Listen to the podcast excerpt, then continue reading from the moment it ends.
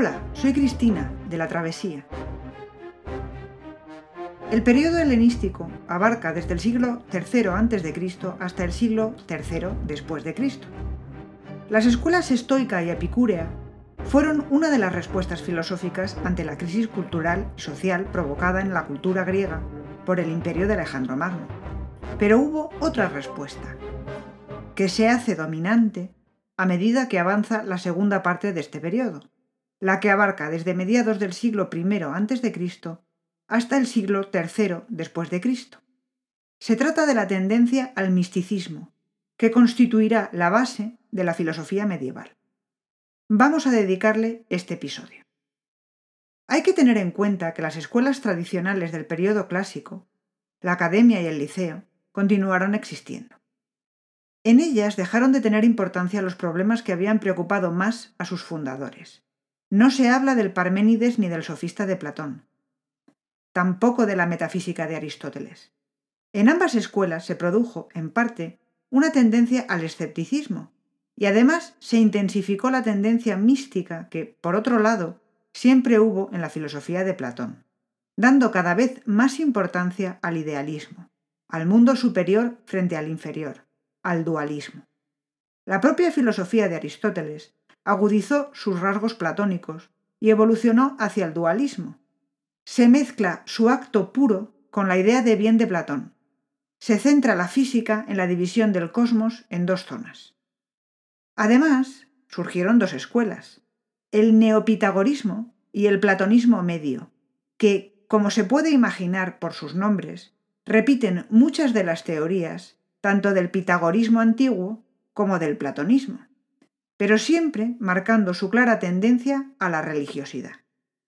¿Por qué ocurrió esto? Y además, ¿qué importancia tuvo? Sus representantes no han sido filósofos importantes. ¿Por qué es necesario conocer estas escuelas?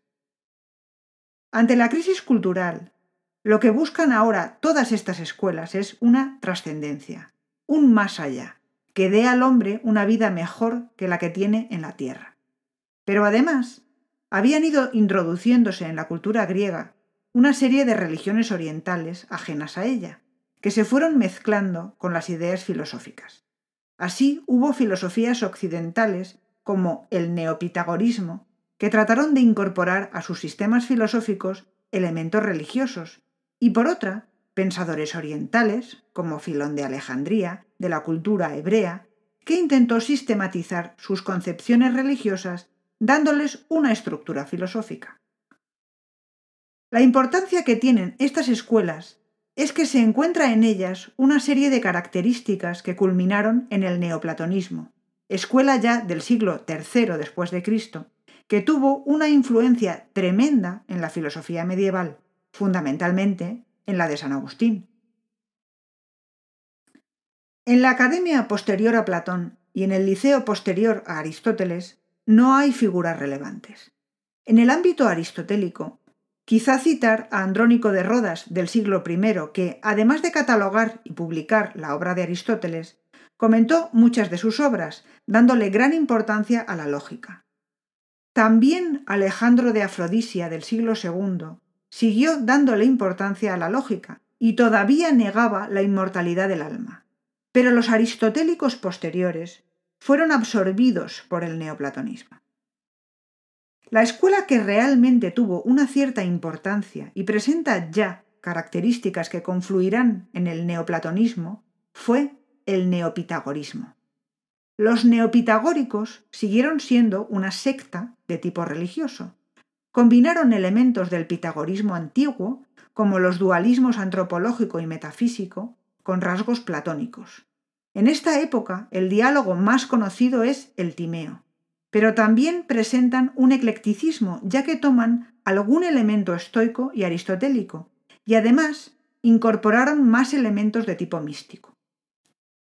El punto de partida es el pitagorismo presocrático, que como ya vimos en un episodio anterior, ya era una secta con muchos elementos místicos, que tenía obsesión por los números y su representación geométrica, y que creía que el alma se reencarnaba de cuerpo en cuerpo, mientras no conseguía alcanzar suficiente nivel de purificación. El cuerpo era la prisión del alma que había caído en él. Según Sexto Empírico, en el seno del neopitagorismo había fundamentalmente dos tendencias. Según una de ellas, todo deriva del punto o monás, y éste engendra la línea, que a su vez origina las superficies de las que derivan los cuerpos de tres dimensiones. Esta teoría es un monismo matemático. Según la otra forma de neopitagorismo, aunque todo deriva de un punto o monás, se insiste sobre todo en el dualismo de la monás y la duas. Pero lo importante es que todo surge de lo uno, y esto es precursor del concepto neoplatónico de emanación, que consiste en pensar que de lo uno mana o surge todo, que ya estaba contenido en él, pero no se había manifestado. Parece que uno de los motivos que contribuyeron a esta teoría de que todo mana de un principio supremo y que van surgiendo de él una serie de seres intermedios está en el deseo neopitagórico de mantener libre de toda impureza a lo divino o uno. El dualismo pitagórico original, que separaba alma y cuerpo y que en Platón separaba mundo de las ideas de mundo sensible, se agudiza de tal forma que todo lo material es considerado tan impuro que la divinidad no puede tener el más mínimo contacto con ello. Por eso se hace necesaria una serie de seres intermedios jerarquizados. Es aquí donde reaparece la figura de ese estoico tan extraño que fue Posidonio de Apamea, y su concepción de la existencia de demonios o espíritus que nos rodean. Y también la influencia del Timeo de Platón y la figura del demiurgo, así como de elementos aristotélicos con influencia platónica. Dentro de los neopitagóricos destacaremos a Nicómaco de Gerasa y Numenio de Apamea, ambos del siglo II después de Cristo. Nicómaco creía que las ideas existen antes de la formación del mundo y eran números. Estas ideas números estaban en la mente divina. Eran, por tanto, una especie de arquetipos, según los cuales se habían formado los seres del mundo. Esto parece que también pasó al neoplatonismo y posteriormente también al cristianismo. Numenio cree que hay un principio del ser que es pensamiento puro, pero además es el bien. Es una especie de mezcla del acto puro de Aristóteles y la idea de bien de Platón. Después de este pensamiento puro está el demiurgo, tomado del Timeo, que es bueno porque participa del pensamiento puro y es el que construye el mundo. Lo hace labrando y modelando la materia según el patrón de las ideas o arquetipos. El mundo, así, es la tercera divinidad, y cada una de ellas, pensamiento, demiurgo, mundo, es menos perfecta que la anterior. Cree que el hombre tiene dos almas, una racional y otra irracional, pero que el hecho de introducirse en el cuerpo es malo. Por lo tanto, en Numenio se agudiza el dualismo referente a lo superior y lo inferior. Esta nueva secta pitagórica profundizó mucho sus creencias religiosas y consideraba que la divinidad exige un culto espiritual. Insistieron en la necesidad de purificar el alma y en que el único medio para hacerlo era eliminar cualquier atadura corporal. También insistieron en el ascetismo, que consistía en abstenerse de comer carne, de beber vino, en el celibato y en vestirse de lino prohibieron los juramentos y los sacrificios de animales. Los neopitagóricos creían que algunas personas eran tan puras que podían obrar milagros e incluso profetizar, cosa que ya creían que había hecho Pitágoras. Pero también Apolonio de Tiana, el cual, según una biografía de Filóstrato, que resulta que probablemente era inventada, era un sabio, servidor de los dioses y que obraba milagros. La obra de Filóstrato tuvo mucho éxito, por lo que se llegó a rendir culto a Apolonio y Caracalla le edificó un santuario. Posteriormente se usó a Apolonio para enfrentarse al cristianismo. En los primeros siglos de nuestra era resurgió el platonismo. Este es el llamado platonismo medio, previo al neoplatonismo. De todos los diálogos de Platón, como es típico en esta época, al que dieron más importancia es al Timeo.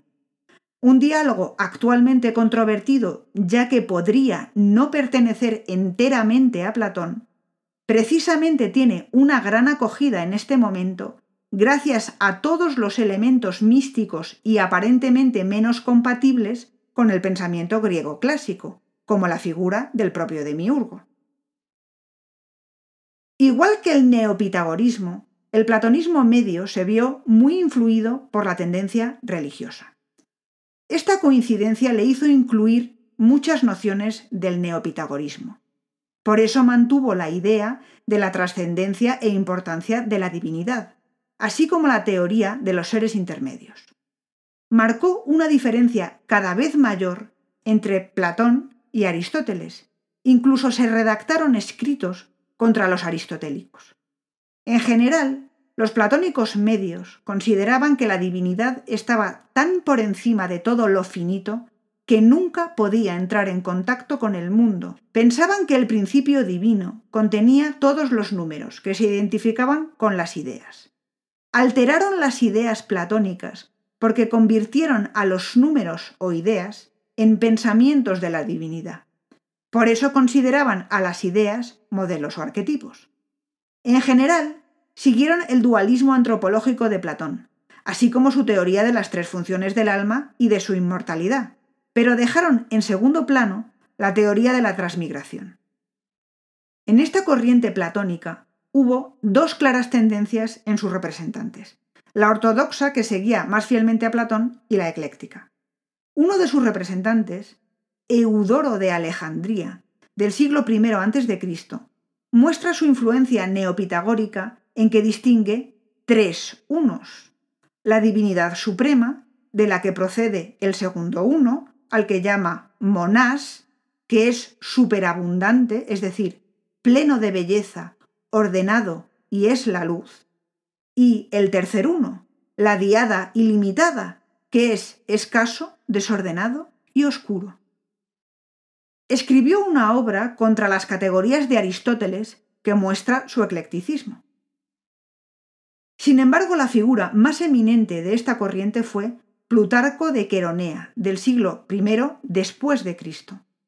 Este escribió Vidas paralelas, Moralia, comentarios a Platón, escritos contra los estoicos y los epicúreos, así como libros de psicología, astronomía y ética. Fue cónsul y gobernador de Grecia designado por Trajano. La noción que tenía de la divinidad se acerca mucho al neoplatonismo posterior. Cree que esta divinidad es totalmente pura y que el dualismo alma-cuerpo hace que el hombre, mientras permanezca atado al cuerpo, no pueda tener contacto con esa divinidad más que con leves contactos que sólo nos permite tener la filosofía. Estos contactos con lo trascendente son una intuición inmediata con la que el alma se libera y puede introducirse en la región de lo puro, lo invisible y lo inmutable. Esta intuición es un claro antecedente del éxtasis del neoplatonismo posterior de Plotino. La divinidad será, además, quien nos guíe hacia la belleza. Considera que siendo la divinidad tan pura, no puede ser la causa del mal. Este tiene que ser causado por una emanación de Dios, el alma del mundo que, por una parte, participa de la razón, pero por otra, actúa como principio malo o material. Gracias a este dualismo salva del mal a lo divino. Este está muy por encima de lo material y no tiene, por tanto, responsabilidad en el mal. Por eso es necesario que entre la divinidad y la materia haya una serie de seres intermedios, otra vez, como los demonios de Posidonio, que son los que constituyen el nexo entre lo divino, la materia y el hombre. Aquí sí está la causa del mal, ya que distingue en el hombre razón o nous muy cercana a la divinidad, pero también psique, que, aunque mejor que el cuerpo, está sometida a las pasiones. De aquí el probable mal. Considera, y aquí con influencia aristotélica, que hay que encontrar un equilibrio entre el exceso y el defecto para controlar las pasiones. Se debe procurar siempre la moderación. Otro representante de este platonismo fue Albino, del siglo II después de Cristo, que distingue también tres dioses. El primero es inmóvil y no es motor. El segundo es el nous, que ya es motor y el entendimiento del mundo. Y la psique, que es el alma inmortal. Esta distinción es un claro antecedente del neoplatonismo y la distinción entre lo uno, el nous y el alma inmortal. Albino también considera que las ideas platónicas son ideas eternas de Dios y son los modelos de todos los seres. Resumiendo, vemos cómo han ido poco a poco apareciendo muchas de las características del neoplatonismo. La emanación, los seres intermedios, la diferencia entre lo infinito y divino como totalmente puro y la materia finita como impura, y el concepto de éxtasis como contacto del alma del hombre con la divinidad. La figura más conocida de esta época, Filón de Alejandría, de hecho, a pesar de que vivió a caballo entre el siglo I Cristo y el siglo I después de Cristo, reúne tantas de estas características que se estudia como el primer neoplatónico. En realidad es el máximo representante de la filosofía judeo-helenística. En Alejandría fue donde más importancia tuvo la influencia de la filosofía griega en la cultura hebrea.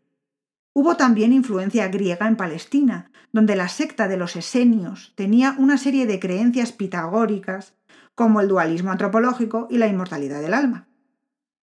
Pero volviendo a los judíos. Ya en el siglo III a.C. se había traducido al griego el Pentateuco y, durante los dos siglos siguientes, se tradujeron los demás libros del Antiguo Testamento. Por esto se produjo una helenización sistemática de la cultura hebrea y se introdujeron términos de la filosofía griega como physis, logos o nomos. La cultura hebrea intentó conciliar la filosofía griega con su religión, y aquí entra Filón. Filón de Alejandría consideraba que en las obras de los filósofos griegos se puede encontrar la misma verdad que en las escrituras y el judaísmo. Por esto, la tendencia místico-religiosa de la filosofía se acrecentó. Según Filón, la divinidad es un ser puro, absolutamente libre y autosuficiente. No ocupa espacio o lugar, pero contiene en sí todo. Es un ser absolutamente trascendente que supera al bien y la belleza, de tal manera que el hombre no puede comprenderlo más que por una intuición o éxtasis. Como muchos pitagóricos, considera que entre la divinidad y el hombre tiene que haber una serie de seres intermedios.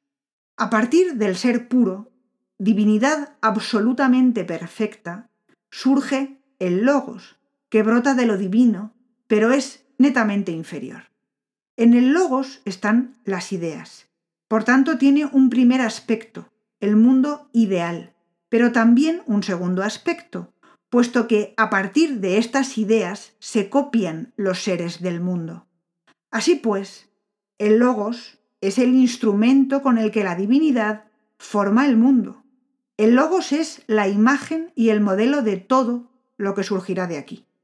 Es a la vez la ley inmanente y trascendente que rige el universo y el nexo de unión entre la divinidad y la materia. El hombre es un ser que tiene alma y cuerpo, es decir, elementos racionales y sensibles. El único bien es la virtud, que debe controlar las pasiones en sentido estoico. La etapa más alta de la vida humana es la intuición o éxtasis de la divinidad. La cual da al hombre la sabiduría divina, que es una especie de iluminación. Otros seres intermedios después del logos son la sabiduría divina, el alma, el espíritu o neuma y los ángeles, que tienen subordinadas a las potencias o dinamis. Es decir, hay una jerarquía de seres que brotan de esta divinidad. Con todo esto queda consolidada una línea de pensamiento místico que parte nada menos que de los pitagóricos presocráticos, que da las bases del neoplatonismo del siglo III, que a su vez es la base del pensamiento de San Agustín.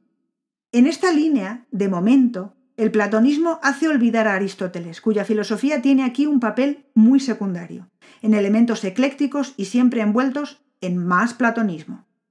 En el próximo episodio nos centraremos en el neoplatonismo.